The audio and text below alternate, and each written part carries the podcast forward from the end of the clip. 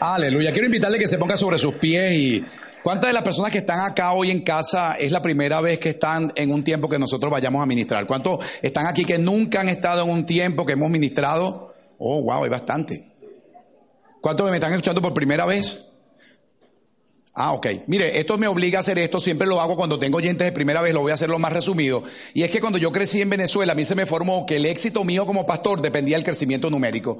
Y yo me lo creí, y cuando lo logré en Caracas, Venezuela, el crecimiento numérico me había dado proyección de nombre. Y yo me sentía exitoso porque según la organización me habían dicho que el crecimiento numérico era señal de éxito. Y yo me lo creí. Y un día termino de predicar y mi esposa se me acerca el domingo, un domingo que terminé, y mi esposa me dijo, papi, tengo semanas orando para estar, para hablar contigo, y yo creo que hoy llegó el momento. Cada vez que hago esto lo hago con responsabilidad, porque cuando mi esposa me dijo eso, yo nunca me imaginé que le iba a dar un cambio a mi ministerio. Y el día que yo le dije, dime, ella estaba en la iglesia, me acuerdo que habíamos terminado, y como había tenido crecimiento numérico, sentía éxito, y yo le digo, dime. Y ella me dijo, sí, pero lo que yo quiero hablar contigo no es aquí en la iglesia. Y yo conozco a mi esposa, mire, el lenguaje corporal se lo entiendo bien. Es más, yo la puedo ver que se está riendo, y yo le veo la mirada y yo sé que está molesta. Es más, a veces le veo la sonrisa y le veo la mirada y no combinan. Y yo entendí que algo que me iba a decir como que era un poquito extenso. Y yo le digo, ah, pero ¿por qué? Y me dice, no, porque lo que quiero hablar, quiero hacerlo en casa. Así que llegamos a casa, nos sentamos. Y cuando nos sentamos me dijo esto, introduciéndome de una vez, me dijo, te voy a pedir por favor que no me interrumpas. No quiero que me des ningún argumento, solamente quiero que escuches cómo me estoy sintiendo. Y yo dije, wow, está peor. Y me dijo, papi, de verdad que yo estoy agradecido por lo que Dios nos ha entregado en la iglesia y siento contentamiento por los resultados que estamos teniendo. Y reconozco que cuando te veo en el púlpito te admiro como pastor y como predicador. Tienes una gracia, tienes un don, pero hay algo que no me he atrevido a decirte, hay algo que quiero que sepas y es que a veces te me quedo viendo y yo quisiera admirarte como esposo y como esposo no te puedo admirar. Y se me fue el gozo. Creo, mira, le voy a decir algo, cuando mi esposa me dijo eso, yo tengo que reconocer que yo duré años que yo no podía compartir eso. Mi esposa me dijo, de verdad que yo no puedo entender cómo un hombre conoce tanto la escritura, cómo un hombre conoce tanta teología y no conoce la esposa que la tiene al lado. Y a veces estoy contigo y me siento sola. Hermano, yo voy a decir algo, cada vez que yo comparto esto lo digo con responsabilidad, cada vez que hablo de familia, porque yo me la quedaba viendo y en mi mente yo decía, te reprendo Satanás. Y usted me pregunta por qué lo hacía, era lo que me había enseñado la organización, donde crecí me enseñaron que ese tiene que ser el diablo que la estaba usando. Y yo me la quedaba viendo, yo en mi mente decía, te reprendo, diablo, te ato. Y yo decía, todo lo que quieres paralizar el ministerio. Y yo le decía, ¿por qué tú me dices eso? Y la respuesta que mi esposa me dio, me sacó de mi, zona de confort. Me dijo, papi, cuando tú y yo hablamos, date cuenta que cuando yo hablamos, siempre hablamos de la iglesia, siempre hablamos de culto, siempre que hablamos actividades, siempre que hablamos ministerio, siempre que hablamos iglesia, siempre que hablamos congregación, siempre que hablamos son congresos, siempre que hablamos campaña. Y ella me decía, ¿cuándo tú y yo hablamos de nosotros? Dime cuando tú te sientas un día y me comienzas a hablar como yo me siento. No, tú das por sentado que todo está bien y a veces te veo y digo, wow, si no fuera por la iglesia no tenemos nada en común. Y ese día descubro que el éxito que había tenido a nivel eclesiástico estaba teniendo el fracaso donde más lo necesitaba, que era mi propia casa. Y mi esposa me dijo, a veces me siento sola, sola. Y tú estás al lado mío y ni te das cuenta. Y a veces cuando te pregunto, oye, ¿usted es la esposa del doctor Masi? Así soy yo, tengo que sonreír para protegerte el ministerio. Y ese día descubro, oye bien, descubrí que de verdad estaba fracasando donde más lo necesitaba. Nueve meses después, no, no toleré más, nueve meses más, tuve que renunciar al pastorado. Le tuve que decir solamente a los líderes, no puedo estar en el púlpito, lo que yo enseño me sirve para estar detrás del púlpito, pero necesito trabajar mi propia casa. El día que mi matrimonio esté en la dimensión, mi esposa me dijo, tú y yo tenemos problemas en la intimidad sexual, ¿cuándo vamos a hablar de eso? Yo decía, diablo, te reprendo. Y sabe algo, hoy, hoy, con los resultados que han pasado, ya han pasado de eso ya más de 20 años, yo tengo que reconocer que gracias a Dios por esa mujer que me puso al lado, que me dice cosas que no me gustan, pero luego entiendo que las necesito. Hoy estamos donde estamos debido a que realmente Dios me dio una mujer que me dice cosas sin anestesia, un solo dolor, pero inmediatamente que salgo de allí, los cambios se producen a través de palabras que no me gustan, que me enojan, pero que realmente han producido cambios que me han ayudado a que podamos bendecir a un mundo que no conoce a Dios a través de principios de la palabra. Así que dicho esto, quiero que sepa que si usted vino a escuchar un matrimonio perfecto, no somos nosotros. Porque hay gente que dice, oh, usted, hay gente que piensa, ustedes casi flotan. Bueno, tenemos un matrimonio que hemos tenido que hacerlo trabajar y el propósito es que le podamos demostrar al mundo a través de resultados que vivir para Dios hace una gran diferencia. Así que quiero que me acompañe. El libro de Salmos, dicho esto, Salmo 90, quiero que me acompañe allí. Se una conmigo a la lectura bíblica. Y voy a leer un versículo bien conocido, óigame bien, un versículo que tal vez usted hasta haya ministrado sobre él. Lo voy a tomar hoy como la base de mi mensaje. El Salmo 90 tiene una oración escrita por Moisés que yo quiero tomarla hoy como referencia para la base de mi mensaje. Cuando ya lo tenga, nos vamos a ir al versículo 12, que es un versículo bien conocido, Salmo 90, verso 12. Si es posible tenerlo en el screen, ahí está, gloria al Señor, qué rápido, son efectivos. Eso se llama eficiencia. Y mire lo que dice el versículo, mire cómo voy a tomar. Vea este texto que quiero que lo, que lo podamos prestar atención. El, escritor del Salmo Moisés en su oración dice, enséñanos de tal modo a contar nuestros días. Ahora observe, que traigamos al corazón sabiduría. Vea, la oración es, Señor, enséñanos a contar nuestros días, pero que lo hagamos de una manera que traigamos al corazón sabiduría. Diga conmigo esa palabra ahora, diga conmigo sabiduría.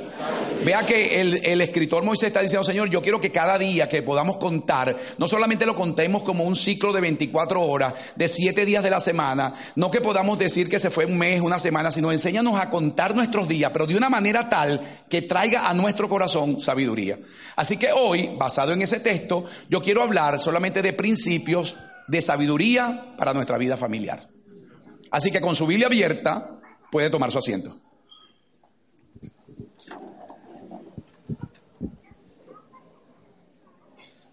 Y allí donde estás, quiero llevarle ahora a que se una a un pensamiento bíblico, porque en el tiempo en el que nosotros recibimos personas que vienen a consejería, nos está obligando ahora como iglesia, una de las cosas que mi esposa y yo, cuando mi esposa y yo estamos cada mañana desayunando, en el tiempo que tenemos el tiempo de desayuno, a veces en ese tiempo de desayuno hablamos de cosas triviales, cosas sin importancia. A veces mi esposa llega, wow, qué calor está haciendo, cómo ha cambiado la temperatura. Antes para esta época ya se sentía un poco de frío y ahora el calor de verdad en esta época todavía llegamos a octubre y el calor todavía se siente. Así que a veces la conversación de un día mañanero donde estamos desayunando es simplemente una conversación trivial, sin nada importante.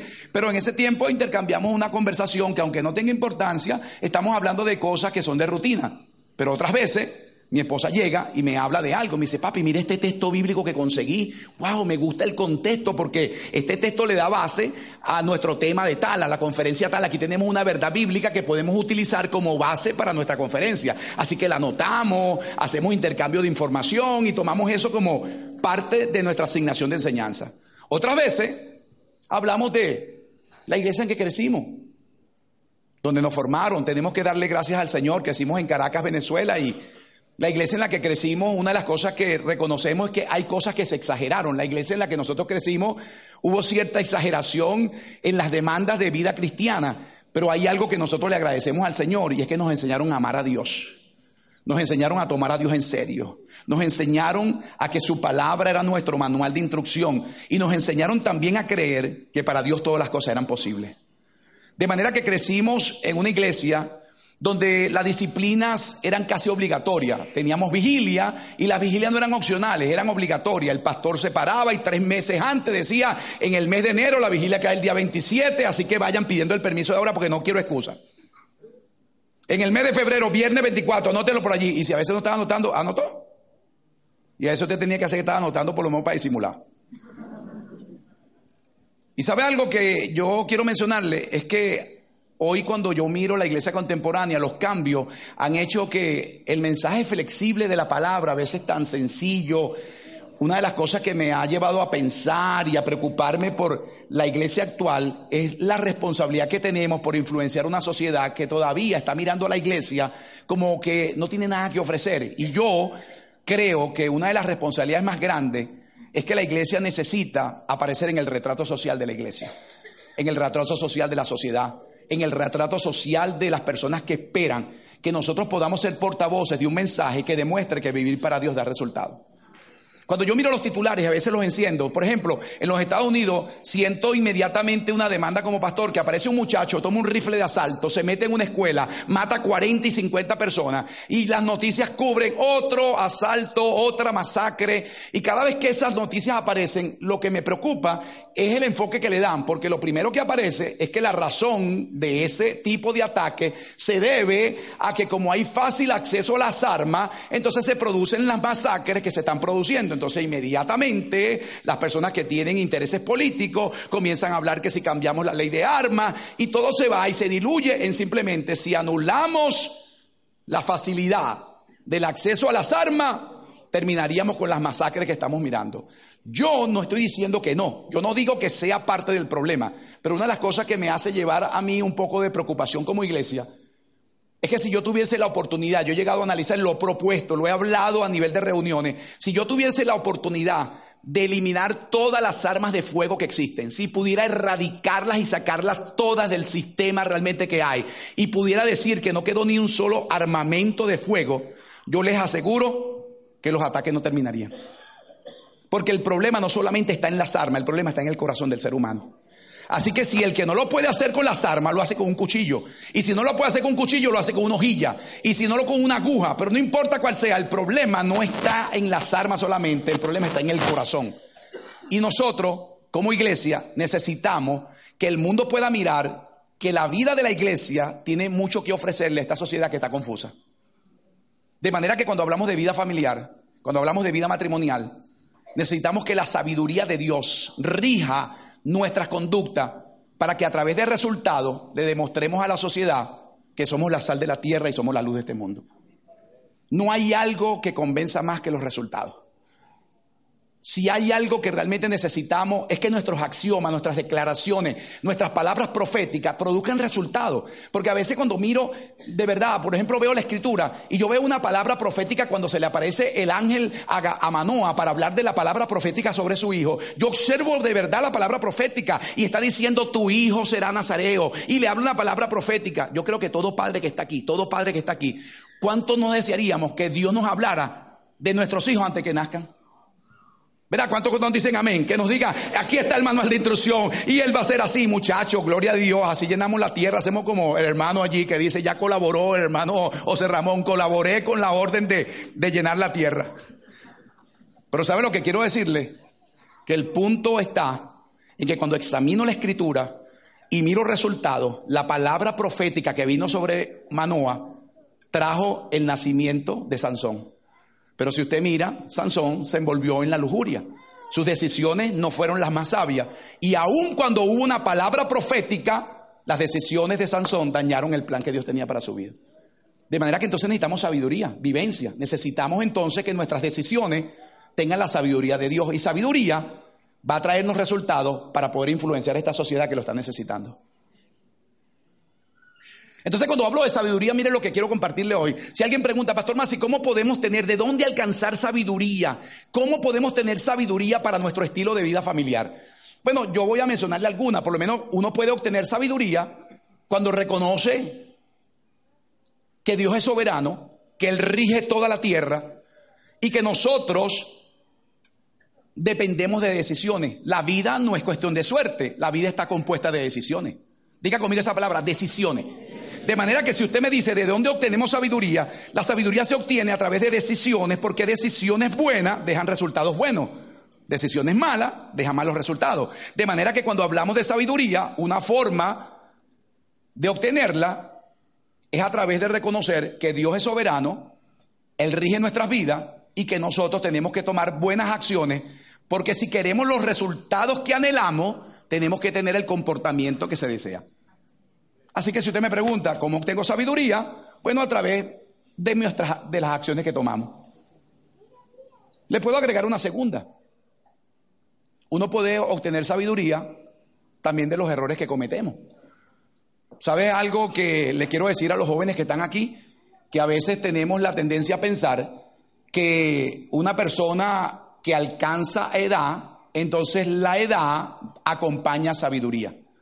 ¿Se cree? Es posible que sí, pero yo tengo gente que viene a mi consulta, viene a nuestra terapia, que ya superó la tercera edad y que a veces cuando los atiendo, usted ve decisiones que usted le pregunta, a esta altura del juego usted tome un error como este. Ay, pastor, yo no sé qué me, fue, me pasó. Mire, yo atendí a una persona 66 años de edad, en los Estados Unidos, 66 años de edad. Y tuve que atenderlo porque realmente necesitaba, estaba pagando horas comunitarias y cuando tuve que recibirlo para hablar con él, una de las cosas que me impacta es que de repente la acusación es que lo dejaron solo con su nietecita y estando solo con su nietecita que tenía nueve años, la pasión gobernó su decisión y se involucró en una acción que cambió su vida para siempre. Cuando lo escucho y le digo, pero que fue verdad, pastor, es que me dejaron solo y usted sabe que uno es hombre. Y yo le digo, ¿cómo? Usted sabe que uno es hombre, pastor. Y, y le digo, no, no, yo también soy hombre, pero usted toma una decisión que ahora usted va a tener que asumir consecuencias por sus malas acciones. Así que sabiduría también se aprende de los errores que cometemos. Si algo más le puedo agregar con relación a sabiduría, es que también sabiduría se obtiene de rodearse de gente que tenga buenos resultados. Las amistades forman parte de, de nuestras decisiones. Así que si usted hoy quiere decir un principio de ayuda para nuestra vida familiar, es rodearse de gente que tiene los resultados que usted está anhelando. Por favor, yo quiero que lo piense de esta manera. La Biblia establece un principio y dice que malas conversaciones corrompen buenas costumbre. De manera que un principio también de sabiduría, además de aprender de los errores, además de, de, revisar mis acciones, es también rodearnos de gente que puede influenciar correctamente nuestras vidas. Por eso le voy a decir, escúcheme esto como un punto, revise sus amistades. Amigo no es cualquier persona. Por favor, quiero decírselo con responsabilidad debido a la cantidad de personas que a veces tengo que atender debido a decisiones que se toman por malas amistades. Escúcheme, no todo el mundo que nos dice amigo es amigo. Hay gente que nos dice que nos ama, hay gente que dice que está a favor de nosotros y a veces disfruta de nuestros malos resultados. Y lo más triste es que a veces nos abrazan y nos dicen que nos aman y que desean lo mejor para nuestras vidas y a veces disfrutan los momentos difíciles que vivimos. Así que si usted quiere un principio que ayuda a sabiduría en la vida familiar, es rodearse de gente, rodearse de gente que realmente pueda aportar elementos de sabiduría para su vida familiar. El cuarto con el que voy a entrar ya a lo que me compete es que también obtenemos sabiduría a través de principios bíblicos. Cuando miramos lo que Dios establece y hacemos lo que Dios dice, entonces Dios nos da lo que nos promete. Así que mi responsabilidad hoy, dentro de esos cuatro puntos de sabiduría, que es aprender de los errores, saber que mis decisiones van a dejar resultados, rodearme de gente que realmente sea amigo y además de eso tomar principios de la palabra de Dios. Yo quiero irme a eso porque quiero sacar por lo menos cuatro principios hoy que nos ayude a tener sabiduría bíblica para nuestra vida familiar. Quiero que me acompañe el libro de los Efesios, capítulo 5. Quiero que vaya conmigo y que usted vaya a ese pasaje para dar simplemente lectura a unos versículos donde vamos a tratar de obtener algunos puntos que nos ayuden a tener sabiduría para nuestra vida familiar. Diga conmigo ahora esto, diga sabiduría, para mi vida familiar. Vamos al capítulo 5 de los Efesios, quiero que me acompañe allí, usted pueda buscarlo. De hecho, si puede marcarlo, márquelo, porque pretendo que con la ayuda de la escritura podamos establecer puntos que nos puedan ayudar. Capítulo 5 del libro de los Efesios. Cuando ya lo tenga, diga conmigo, lo tengo, capítulo 5. Lo tiene, capítulo 5. Si lo tiene, diga conmigo, lo tengo. Diga ahora y lo vamos a leer. Diga fuerte, diga, lo tengo y lo vamos a leer.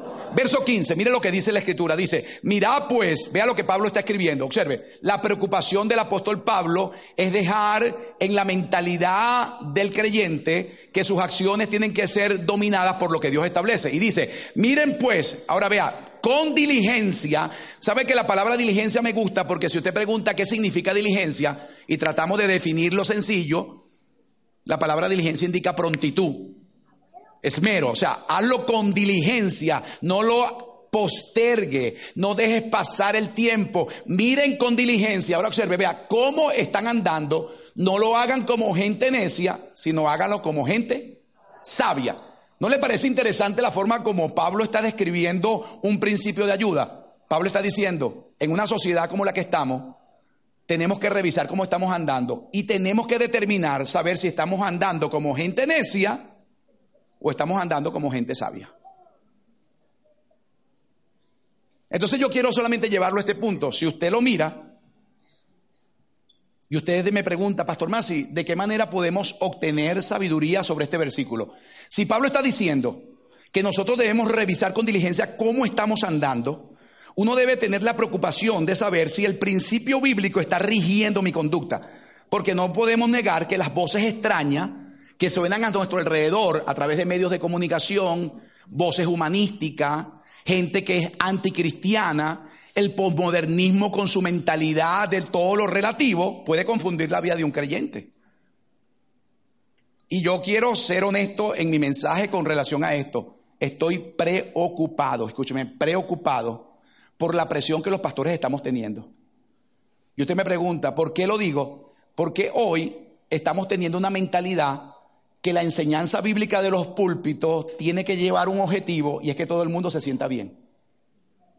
Que la gente reciba una enseñanza que no los haga sentir incómodos que podamos tener un mensaje flexible, que no sea tan exigente, porque lo que yo deseo es que la gente regrese nuevamente. Entonces los mensajes que escuchamos que tienen más view a nivel de la internet, los mensajes que tienen más like o los mensajes que tienen mejores comentarios son los mensajes que son de motivación.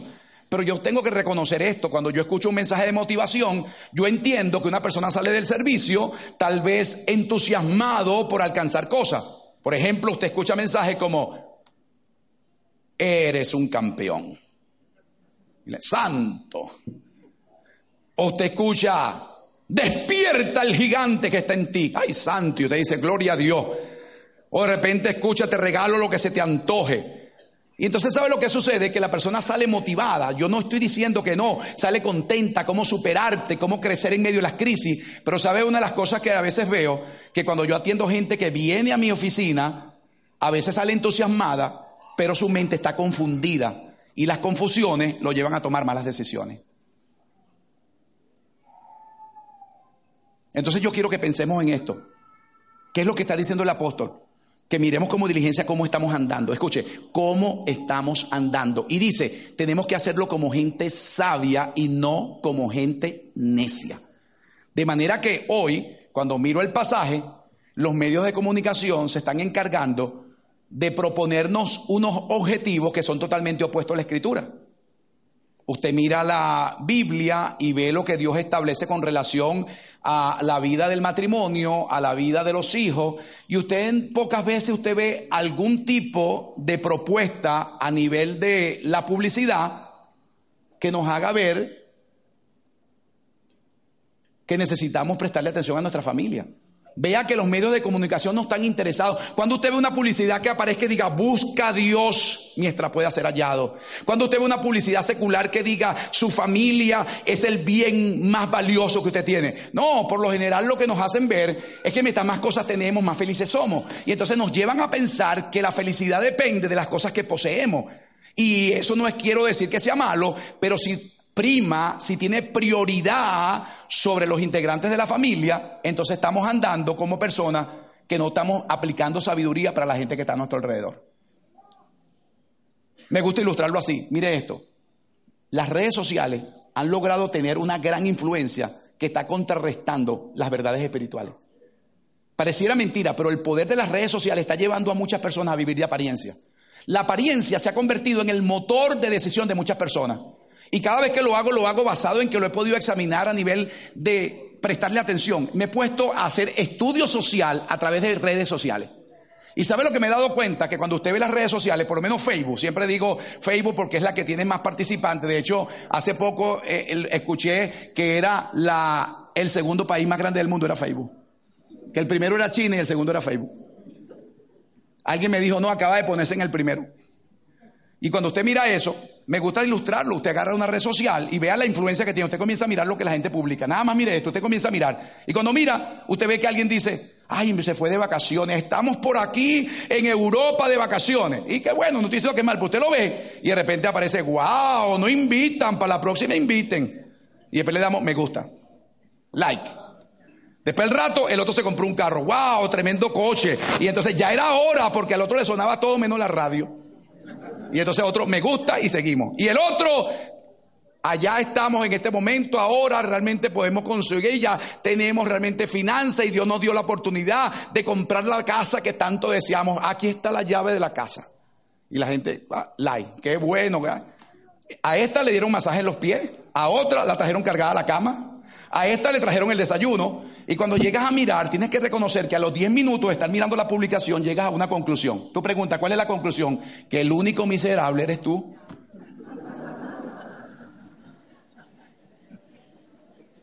Entonces se te mete un espíritu huerfanito. Ay, todo el mundo está bien, el único que está mal soy yo. ¿Y qué nos lleva? En vez de dar sabiduría para las cosas que están dentro de mi casa, me comienzo a interesar lo que está fuera de mi casa. Porque ya la prioridad no es la gente que vive conmigo, sino los que están fuera de mí. Entonces comienzo a mirar que el publicó, que aquel se fue, que aquel compró, a esta le dieron masaje y yo soy el único que estoy mal. El único miserable, el único triste. ¿Y qué hace? Lógicamente te motiva a meterte en la misma línea. Entonces agarras el teléfono, buscas a la esposa, ¡cha! te sacan un selfie con la esposa.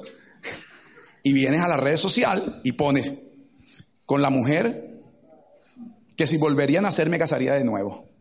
Hasta nos inspiramos, que nos ponemos hasta poeta. Y hasta le agregamos cosas como, yo he cometido muchos errores en mi vida, pero casarme con esta mujer fue la mejor decisión que yo pude tomar. Y le agregamos cuánto amo a esta mujer. Y la tiramos a la red social y comienza a correr por la autopista. Usted y yo la vemos, vemos la foto, leemos el comentario, sabemos que es mentira, pero le damos me gusta.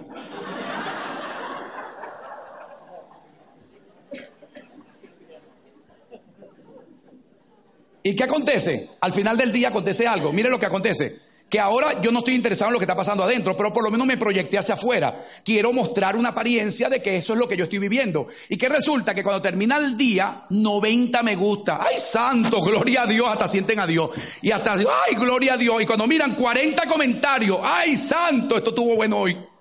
No oraron, no hablamos entre nosotros, no tenemos relación de familia, pero por lo menos afuera me dieron 40 comentarios. ¿Sabe cuáles son los comentarios más hipócritas que yo miro en las redes sociales? Precioso matrimonio. Lo han visto, ¿verdad?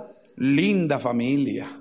Y hay gente que está viviendo solamente por esos comentarios, sin importarle a la gente que está dentro de su casa y sin darle importancia a los resultados que se están viviendo con la gente que realmente interesa.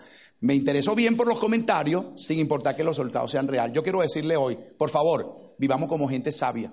Dele importancia a la gente que está con nosotros.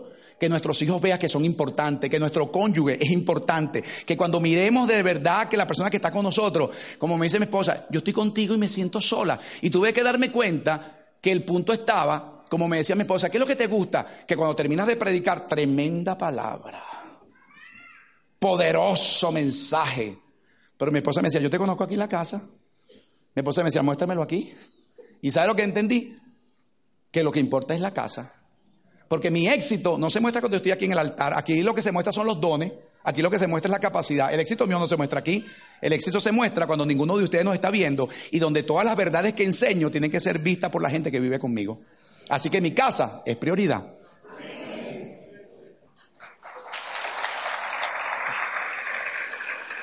Yo quiero que usted levante su mano ahí un momentico, así nada más levante su mano y diga, Señor, que los que viven conmigo puedan recibir mi influencia, que me pueda interesar por ellos y que a través de importancia puedan mirar lo que, lo que significan para nosotros.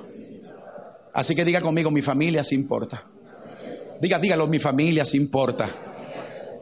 Así que segundo punto que quiero tomar, si usted me pregunta cuál sería este primer principio, bueno, vamos a vivir como personas que le vamos a dar prioridad a la gente que vive con nosotros. ¿Sí puede decir amén a eso? ¿Sí puede decir amén? Lo segundo, observe ahora el versículo conmigo. Quiero irme al verso siguiente. Si está conmigo aquí, quiero tomar segundo principio de sabiduría. Vea ahora, verso 16. Si lo podemos poner, mire ahora, aprovechando, ¿qué dice? Mire, mire, mire, mire la forma como está construida. Vea, vamos a sacar otro principio de sabiduría para la vida familiar. Aprovechando, ¿no, no le parece que si quito la palabra bien, todavía la oración tiene sentido? Vea que dice, aprovechando el tiempo porque los días son malos. Si ya veo el término gramatical, quitándole el bien, tiene sentido la oración, no haría falta ponerle bien, porque digo, aprovechando el tiempo porque los días son malos. Cuando veo el término bien contrastando con la palabra mal, entonces Pablo tiene en mente que debemos ser tan exigentes que el tiempo tiene que ser, oiga bien, bien aprovechado debido a los malos sucesos que tenemos alrededor. Y por favor, le voy a decir a los hombres que están aquí, por favor, los varones, los hombres. Ayer hablé aquí a los hombres y parte toqué esto y es que los hombres, en ese factor cromosomático XY, en ese Y está productividad y pensamos que nuestra vida solamente tiene una misión y es la de ser productivo. Pero yo quiero que miremos esto. Un hombre nada más, un hombre, cualquiera lo que está aquí, que sale de su casa para ir a trabajar y que saliendo de su casa consume una hora para llegar al trabajo. Y consume una hora para salir del trabajo y llegar a su casa, son dos horas que se van de la vida. Si yo le agrego ahora que adicional a esas dos horas entre ir y venir, trabaja ocho horas, son diez. Si le agrego que tengo que dormir porque tengo que descansar, según lo que se dice, ocho horas, son dieciocho. Eso quiere decir que nada más entre ir a trabajar, dormir, ir al trabajo y regresar, se me están yendo 18 de las 24. Esto está diciendo que me están quedando 6. 6 horas en las que tenemos que meter el tiempo que vestimos, el tiempo que comemos, el tiempo que pasamos dentro del baño, que también forma parte de ese tiempo, el tiempo que nos metemos en las redes sociales. Y cuando usted se da cuenta, si usted nada más examina, se puede dar que de 24 horas al día, en rutina normal, se le van 22. Eso quiere decir que si yo quiero que mi familia pueda tener buenos resultados, yo tengo que hacer un buen uso del tiempo. ¿Sabe cuántas personas yo he podido mirarlos en crisis por horarios exigentes? Empresas que demandan demasiado atención y trabajamos, como dicen en los Estados Unidos, en la frase en inglés, un part-time con un full-time con un three-time. Y cuando usted ve siempre un tiempo completo, un tiempo medio y un tercero, y si puedo agarrar una cuarta hora, todavía mejor. Y uno pregunta, ¿cuál es la intención? Que mientras más horas trabajamos, más dinero tenemos. Y mientras más dinero tenemos, más cosas compramos. Y mientras más cosas compramos, más apariencia podemos tener. Pero cuando miras los de casa, no hay relación entre ellos.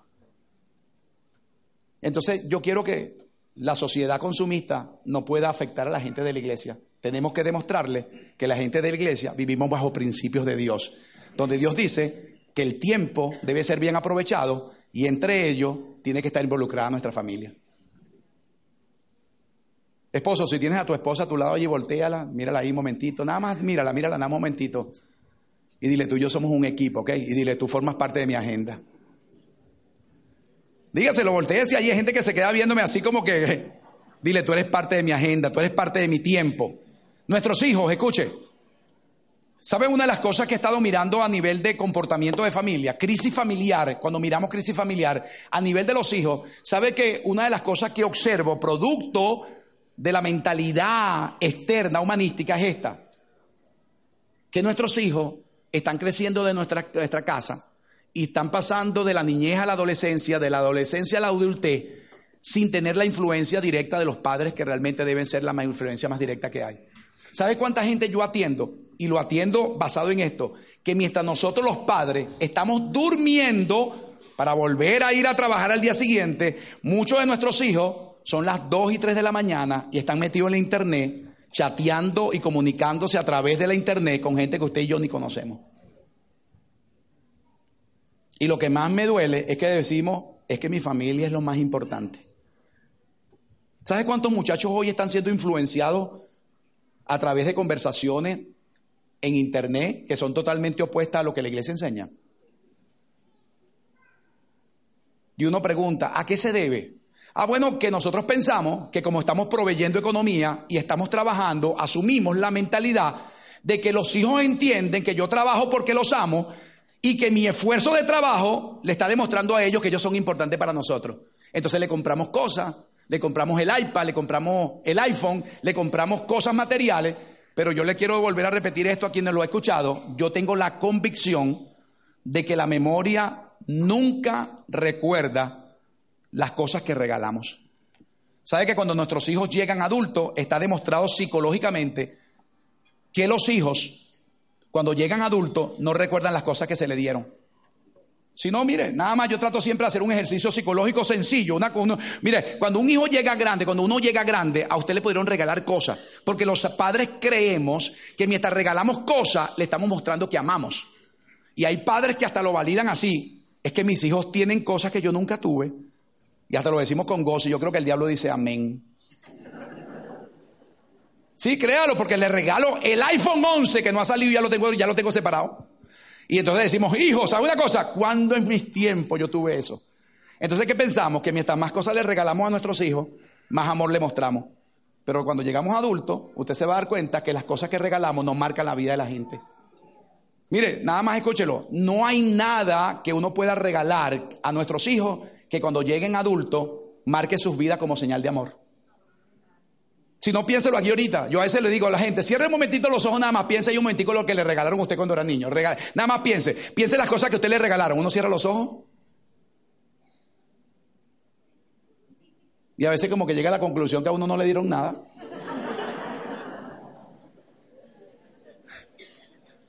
Dice, ¿será que a mí nunca me dieron nada? No, simplemente sabe por qué. Porque las cosas que regalamos no compensan el tiempo que se quitó. ¿Sabe lo que sí he quedado claro? Que el tiempo que se invierte para nuestra familia quedará grabado en la mente de nuestros hijos y el día que salgan de casa dirán gracias a Dios por papi y gracias a Dios por mami, que posiblemente no me regalaron el iPhone 11, pero me enseñaron a amar a Dios. No me dieron a lo mejor tecnología, pero me enseñaron realmente principios que me voy a llevar en las memorias de ver un hombre que solamente no era solamente un proveedor en economía, sino también que era un proveedor de emociones y además un formador de principios. ¿Sabe algo? La sociedad necesita que le mostremos ese modelo. Y cuando el mundo comienza a mirar que nuestra familia es funcional, que nuestros matrimonios son funcionales, van a querer el, el Dios que nosotros le estamos sirviendo. Si tiene a su hijo ahí al lado, abrácelo. Dígale, hijo, te amo. A veces no te entiendo, dile, pero te amo. Díselo, a veces no te entiendo, pero te amo. Quiero que sepas que quiero lo mejor para ti.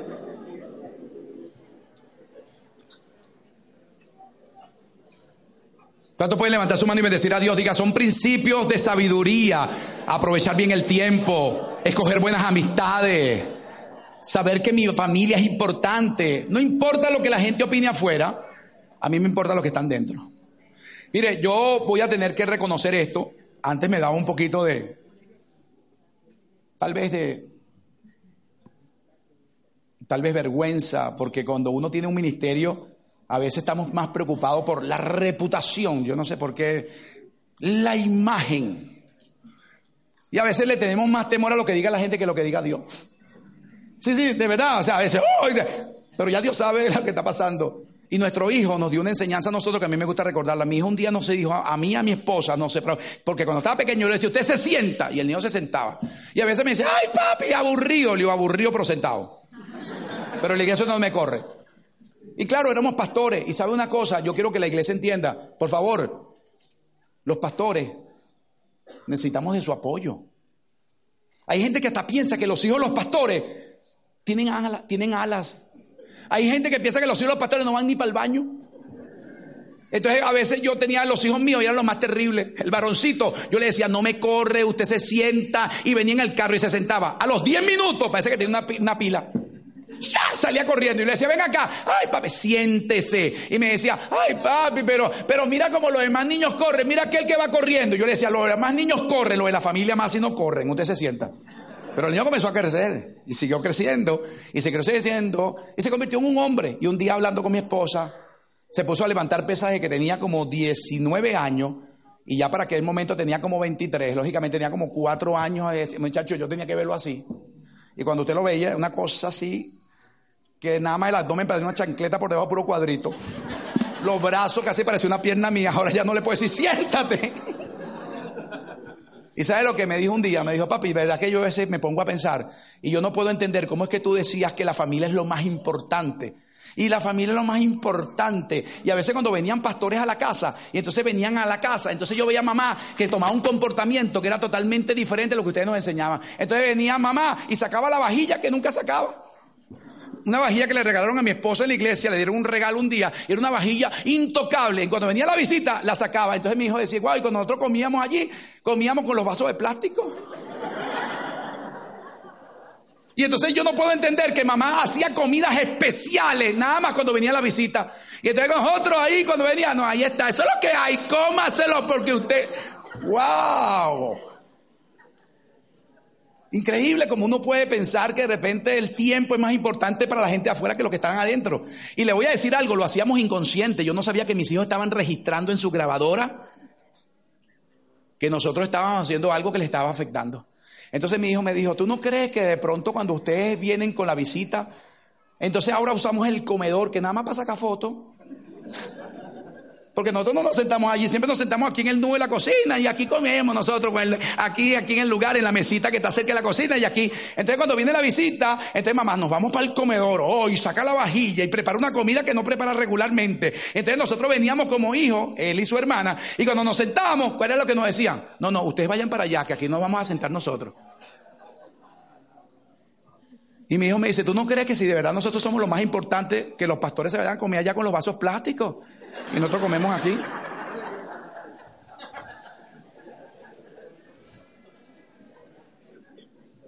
Yo no sé si puede decir gloria a Dios, decir ay, Hermano, cometemos errores a veces pensando que nuestros hijos lo van a entender. Y pensamos que el tiempo siempre es mejor para los de afuera. Y los de adentro van a aceptar. Y los de adentro van a entender. Y los de adentro van a saber que estamos en el ministerio. Pero ¿sabe lo que me di cuenta? Mis hijos me enseñaron que nos equivocamos. ¿Sabe por qué? Porque a veces como pastor venía una persona a hablar conmigo. Ay, pastor, yo quiero hablar con usted. Y a veces, ah, diga. Entonces, mire, ¿qué Y a veces le digo, mano, no puede ser el martes porque ya el domingo terminamos culto, estamos cansados. El martes no puede venir al culto de oración una hora antes y ya entendemos. Ay, no, pastor, lo mío es rapidito, rapidito.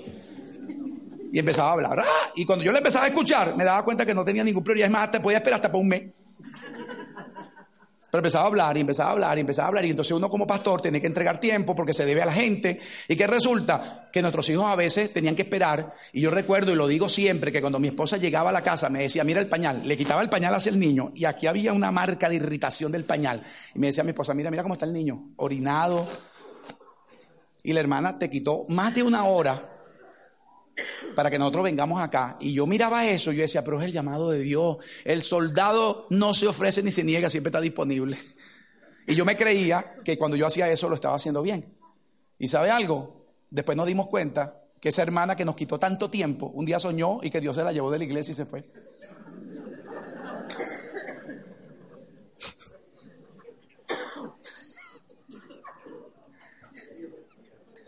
Cualquier parecido con la realidad, solo coincidencia en la noche de hoy.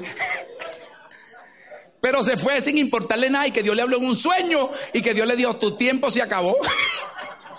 Después que me quitó horas a mí de tiempo, después que de repente me hizo sentir mal, después que de repente le quitó tiempo a mis hijos. Es más, y a veces era hasta un poquito medio fuera de respeto, porque a veces mi esposa se me ponía por detrás cuando me estaba hablando y le decía, papi, córtala, córtala. Y entonces ella veía que yo miraba así, volteaba y le decía, ya va hermana, deme un momentico, ya termino. Y después se fue por un sueño, más nunca la volví a ver. Entonces mis hijos, mis hijos, que sean adultos, me dicen, ¿tú no te acuerdas del hermano tal que un día vino aquí a la casa y se quedó durmiendo? Y entonces vivíamos en Caracas y en Caracas teníamos un problema y que a las 12 quitaban el agua porque estaban racionando el agua. Así que a las 12 de la noche la quitaban y ya todo el mundo sabía que en nuestro edificio a las 12 quitaban el agua y lo colocaban a las 4 de la mañana. Así que había cuatro horas sin servicio para reponer cierto trabajo que estaban haciendo. Y unos pastores vinieron a la casa, se quedaron en nuestra casa y durmieron allí. Y en la mañana teníamos que ir a la convención porque se quedaron en mi casa porque era la convención. Nos levantamos tal vez como a las seis y media de la mañana, a las nueve teníamos que estar en la convención. Y yo abro los ojos. Y yo escucho así como parecía que yo no sabía si era en la casa o era que estaba, pero yo escuchaba. Y yo decía, wow, está lloviendo. Y yo, wow, ¿qué eso? Y cuando pongo el pie así, hermano, el agua estaba por aquí. Y yo, wow, pero ¿qué pasa? Y empiezo a seguir el sonido. Y cuando me doy cuenta, eh, está sonando el agua del baño de la visita. Y cuando llego ahí, yo casi chapaleando, ahí ya, ya, ya. Y cuando abro la puerta, el lavamano abierto y y yo, wow, ¿qué pasó? Y entonces, ¿qué pasó? Y mi esposa, papi, ¿qué pasó? mira, el apartamento está inundado. Es más, los zapatos y la, la chancleta flotando. Y de repente cuando veo así, wow, no sé qué pasó. Mira, la llave estaba abierta y el hermano abre la puerta. Ay, hermano, el que está secando. Es que yo me levanté como a la una al baño porque fue al baño. Y yo abrí la llave y no había agua. Y no la volví a cerrar. ¿Sabe algo? Mi hijo nunca se ha olvidado de eso. Y cuando terminamos, ay, ¿ahora qué podemos hacer? Ah, bueno, vamos a hacer algo. Llamamos a alguien para que buscara a los hermanos que estaban hospedados en la casa para que se llevaran para la convención y mis hijos y yo sacando agüita con el TV. Y mi hijo me dijo, wow, qué tremendo. ¿Tú no crees que el hermano ya se quedado por haber dejado la llave abierta? Pero ¿sabes lo que pensamos? Que la gente se sienta bien y los de adentro no importa. Así que hoy quiero decirle, nuestro tiempo tiene que dárselo a la gente que importa. Rick Warren, un pastor en los Estados Unidos, dijo esto y me gocé. Él dijo que él estaba en un velorio y cuando estaba en el velorio, en el funeral, Rick Warren escribe esto diciendo que estaba en un funeral y cuando vio en el funeral, vio tres, tres, tres escenarios. El primero era el de la gente que estaba al lado de la urna, oh, llorando, llorando. El otro escenario, la gente que estaba allí con una actitud de respeto apoyando a, la familia que había fallecido. El tercer escenario, a otra gente echando chistes, tomando café y comiendo quesitos por allá. ¡Ah, qué bueno que te vi, chico! Tenía tiempo que no te veía. Y cuando miraba, ¡prum! El escenario de la risa, el, el, el encuentro, los que estaban allí pasivos y la gente que estaba llorando al lado de la urna. Y Rick Warren dice que vino un pensamiento y él lo escribe diciendo que el pensamiento fue, ¿quiénes serán la gente que llorará por ti el día que tú estés en la urna? Y él sintió, ya va, y volvió a sentir que dice que en el pensamiento volvió, ¿quiénes serán los que van a llorar por ti el día que tú estés en la urna? Y él dice que era tan insistente que él reescribe en el libro que él solamente pensó y dijo, mi familia, y sintió una voz que le dijo, pues atiéndela antes que sea demasiado tarde. Así que tiempo forma parte de la demostración de que nuestra familia se importa. Tercer versículo y voy a tratar de terminar. Vea esto, versículo 17, ahora observe, mire esto, otro principio para sabiduría. Por tanto, observe, debido a esto, usando el tiempo de manera correcta, no seamos qué? Insensato, sino entendido de cuál sea la voluntad del Señor.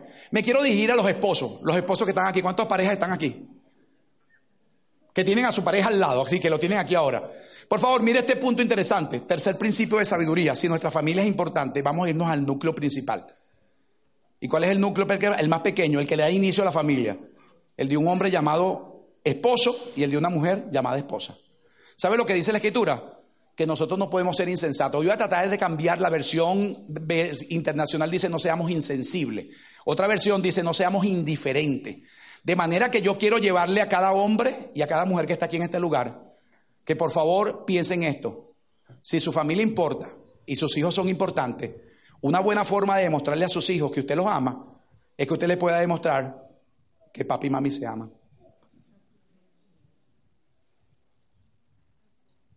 Ahora se escucha hasta el latido del corazón. Se lo voy a repetir porque quiero terminar con esta verdad. Que papi y mami puedan tener ejemplos demostrativos a nuestros hijos que se aman. Y tal vez usted diga, ¿por qué? Porque las memorias más grandes que se llevarán nuestros hijos cuando se vayan de casa son las que vieron de un hombre llamado papá y el de una mujer llamado mamá.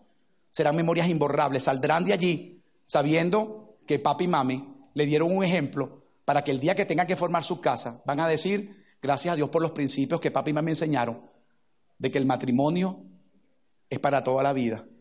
Y que cuando llegan los momentos difíciles, tenemos el poder de Dios para mantenernos en medio de las crisis. Le vamos a enseñar a nuestros hijos que permanencia es señal de éxito y que a través del poder de Dios vamos a influenciar esta sociedad que hoy acaricia el divorcio de una manera rápida, simplemente si las cosas no salen como las quiero, se terminó. Hoy yo quiero decirle, no seamos indiferentes. Hay matrimonios que han llegado a mí, escuche este principio de sabiduría que le quiero dejar. Matrimonios que asisten a la iglesia, que han sido gallardos en hablar de su relación diciendo esto. Mire lo que me han dicho matrimonios a mí. Tal vez a usted le va a parecer mentira, pero son gente que quiere ser honesto, que no quieren ya vivir de apariencia, que no quieren estar ya tratando de demostrar lo que no son. Me dice, pastor, lo escuché en su programa de radio hoy, mientras lo escuchaba en su programa de radio, fuimos realmente exhortados a través del principio que usted hablaba con relación a lo que dice Salomón. Y, y me dice una persona, así como usted lo decía, nos hicimos un examen nosotros, y mi esposa y yo hemos llegado a darnos cuenta que venimos los dos en el carro, escúchelo ahora, los dos en el carro, uno viene guiando en el coche y mientras uno viene guiando, el otro viene al lado y pueden pasar minutos y minutos en el carro y no hay tema de conversación. Seco. Y tal vez diga, no puede hacer. Hay matrimonios que me dicen, pastor, no hemos, no hemos de verdad secado tanto, secado tanto que vamos los dos en el carro y cada uno vive en su mundo. Ahí llegamos a la casa y de repente entramos Y cada quien en su forma, parece que tuviéramos órbitas separadas donde nos movemos por el pasillo de la casa, pero cada uno en su propio mundo, cada uno en su propio pensamiento, cada quien resolviendo sus problemas, cada quien con sus metas. Y sabe algo, no tenemos nada en común. Y sabe lo que la Biblia nos está diciendo, por favor, no seamos insensibles.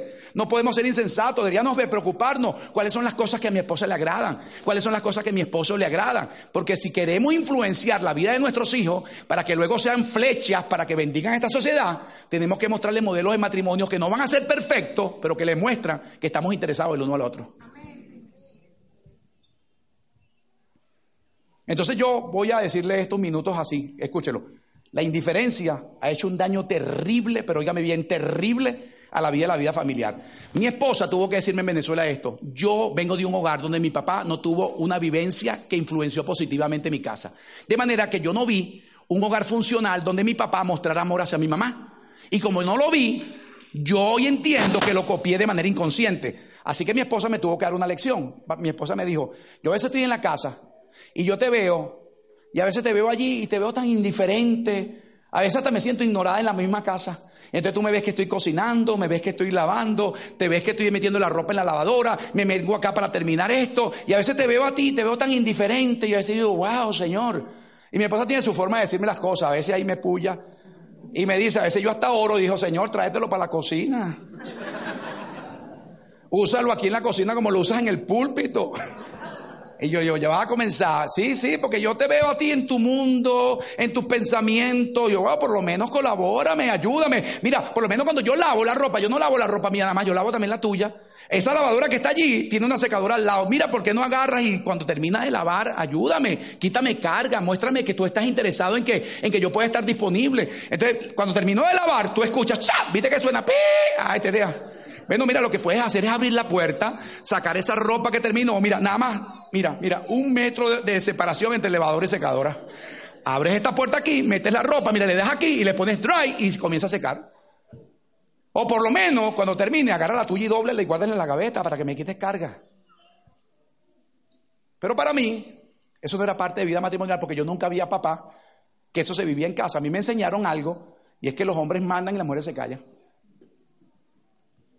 Mi papá tenía un punto en que no influenciaba puntos de interés entre las personas. Es más, yo veía a veces a mi papá mirando televisión y yo me sentaba al lado de él y yo quería un abrazo, yo quería una relación con él y a veces yo me sentaba hacia al lado, yo lo recuerdo y a veces yo me empezaba a mover así. Y veía a mi papá así, muchacho, con una barrigón que parecía un púlpito incorporado y sentado así. Y la cara dura. No había risa, no había así. Y entonces yo lo miraba y volvía.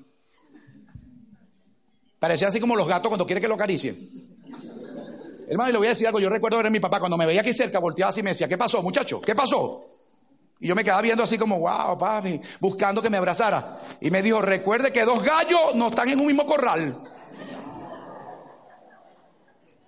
Los machos siempre tienen separación. Y yo, wow, yo esperando que me diera un abrazo. Los machos no se tocan porque, ay, se pierde la cosecha.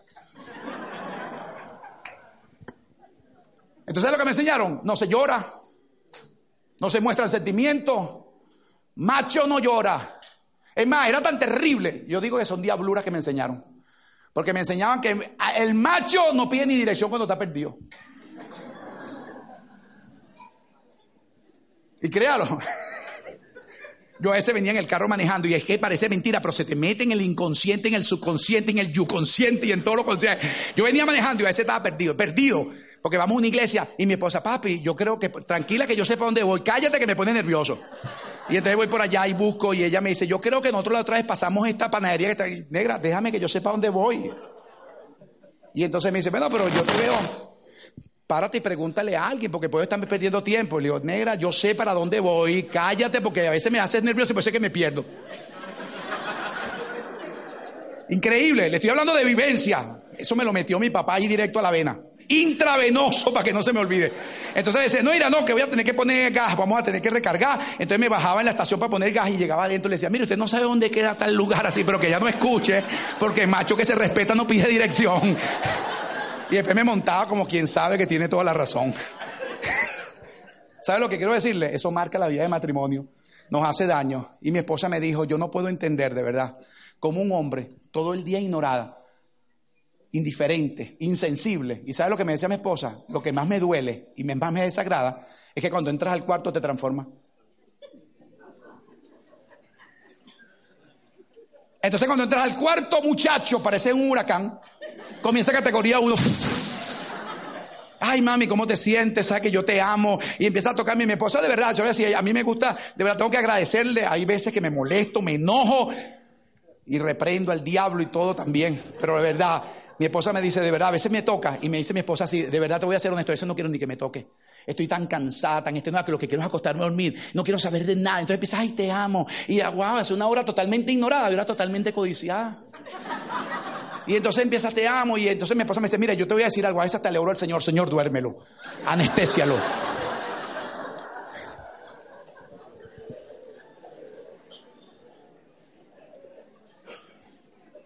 ¿Y sabe lo que tengo que reconocer hoy? Reconocer.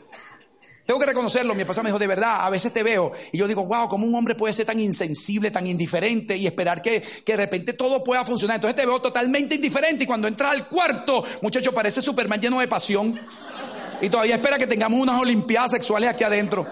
Esposa me dijo, de verdad, no quiero, más, no quiero ni que me toques, no quiero ni que te me acerques, porque a veces cuando me toca hasta me da rechazo. ¿Y sabes por qué? Porque no puedo entender que todo el tiempo indiferente y entonces de repente aquí quieres que me transforme. Y me dice, ¿sabes lo que me ha llevado? Que a veces te entrego el cuerpo, pero el alma no participa.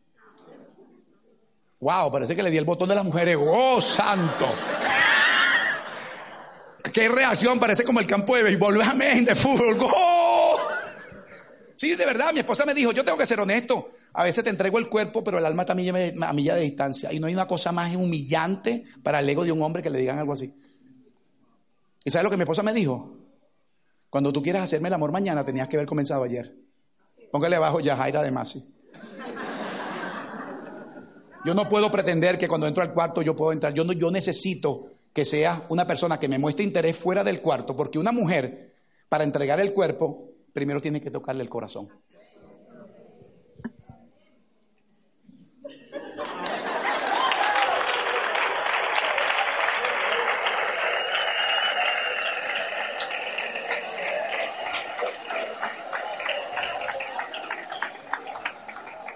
Mi amor, tienes una cantidad de primas aquí también. Así que quiero terminar, quiero orar hoy diciéndole esto, quiero terminar con esta verdad que hoy quiero compartirle. Nuestros hijos serán el regalo que la iglesia le entregará a esta sociedad. Serán las flechas en manos del valiente. Serán lo que la Biblia dice. ¿Y sabe lo que dice la Biblia? Que ellos son herencia y las herencias son para cuidarla. Así que pelee por su matrimonio.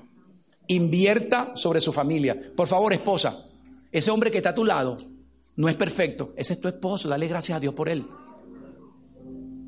Así que cuando tú voltees y ves a ese hombre que está allí con sus defectos, con sus dificultades, con cosas que a veces no te agradan, cuando lo mire, trata de mostrarle a él que es importante para ti. Cuando lo veas, simplemente recuerda, eso es lo que hay, no hay más nada. No lo compares con otro. No lo compares con otro, no lo compares con otro. Porque mire, si yo nada más a veces yo uso esto, mi esposa me conoce a mí tal como yo soy, me conoce, mira, me conoce con virtudes y me conoce con defectos. Ella dice, te admiro, de verdad tienes una capacidad, una inteligencia, pero conoce defectos míos. Y ella me dice algo, que de verdad, cuando ella mira los defectos que yo tengo, ¿sabe lo que descubrimos? Que justamente en el área que yo tengo los defectos, ella tiene las virtudes. Pero ¿sabes lo que descubrimos? Que justamente donde yo tengo las virtudes, ella tiene los defectos. Así que yo le digo, tú necesitas lo que yo tengo, pero lo que yo necesito lo tienes tú, así que necesitamos, somos un equipo. ¿Y sabes lo que dicen nuestros hijos? Escúchelo ahora, lo digo de verdad, con humildad. Mis hijos dicen, gracias a Dios por papi y por mami. Cuando mi hija se fue a casar, yo la estaba casando. Y mi hija, mi hija dijo algo que marcó mi vida y lo me lo ver en la memoria. Porque cuando sacó allí los votos, yo le dije, ¿quieres pronunciar tus votos? Y ella agarró y sacó un papel. Y cuando sacó el papel dijo, hoy yo quiero darle gracias a Dios. Porque tomo a este hombre como mi legítimo esposo. Y dijo, y si algo yo le pido a Dios, es que Dios me dé un matrimonio como el de papi y mami.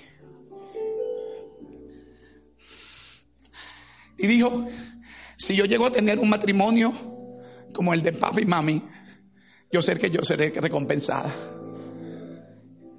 Y yo recordé cuando mi hija se me convirtió en un problema porque en la edad de la adolescencia un día me dijo, yo no quisiera llevar el Masi.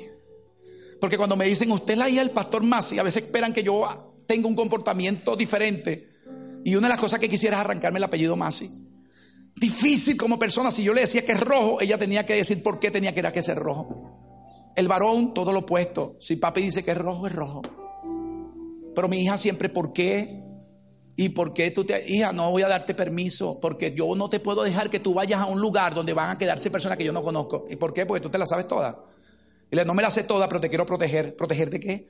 Bueno, de algo que pueda pasar mal. ¿Y cómo sabes tú que va a pasar algo malo? Bueno, no lo sé, pero te quiero proteger. Sí, porque tú eres el don sabelo todo, ¿verdad? Y él dijo, no, soy el sabelo todo, pero soy tu papá y tengo que dar. Ajá, y porque la hija del pastor tal va a ir y puede ir, y la hija del pastor también va a ir y se va a quedar. Bueno, la hija del pastor tal va a ir y la del pastor va a ir, pero la del pastor más si no va. Ah, sí, porque siempre tiene que ser, porque usted tiene la razón. Gracias.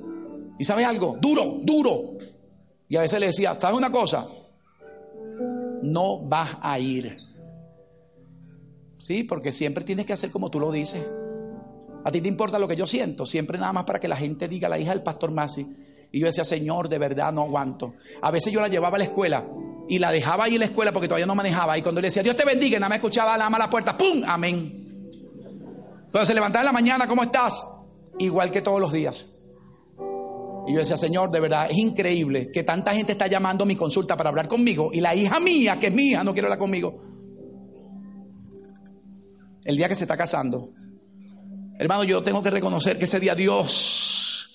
Es más, yo soy de los que creo que el pelo lo perdí por ella.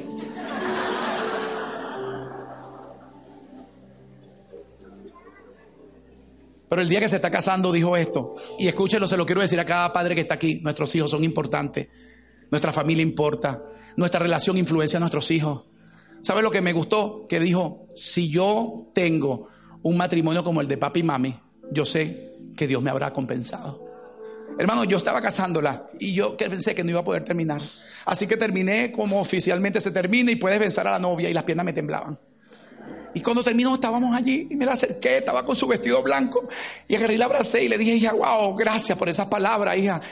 Y la miré de verdad con el corazón, le dije, hija, de verdad tú no sabes lo que significaron esas palabras para mí. Y tengo que darte las gracias porque lo hiciste público. Pero hay personas que al escuchar lo que tú dices pensarán que mami y yo somos matrimonios perfectos. Y pensarán que tu mamá y yo nunca hemos tenido problemas. Y tú sabes que en casa mami y yo hemos tenido problemas. Y me respondió, así como siempre lo hacía. Me dijo, yo sé que tú siempre dices y enseña de que ustedes no son perfectos, pero Joan y yo, que es su hermano, lo vemos ustedes casi perfectos. Y dijo, ¿sabes? Hoy estoy aquí así, papá. Y estoy aquí con este vestido y en este paso que estoy dando. Gracias a Dios por los padres malvados que yo tuve. Me protegieron el futuro. ¿Sabe algo? La abracé, lloré con ella, Y pude decir simplemente, cuando hacemos lo que Dios dice que hagamos, Dios nos va a dar lo que nos ha prometido. Así que yo hoy quiero terminar diciéndole, nuestra familia sí importa, nuestro matrimonio sí es importante, nuestros hijos sí son importantes. Así que le voy a pedir, en medio de los mensajes que estamos escuchando en un sistema secular, vamos a tomar los principios de Dios, aprovechando bien el tiempo con los que están allí. Dejemos la indiferencia de un lado y imprintámoslos en la familia que está con nosotros y permitamos que los principios de la palabra de Dios rijan nuestra conducta. Y les puedo prometer algo, que bajaremos el cielo a la tierra y el mundo conocerá que vivir para Dios hace una gran diferencia.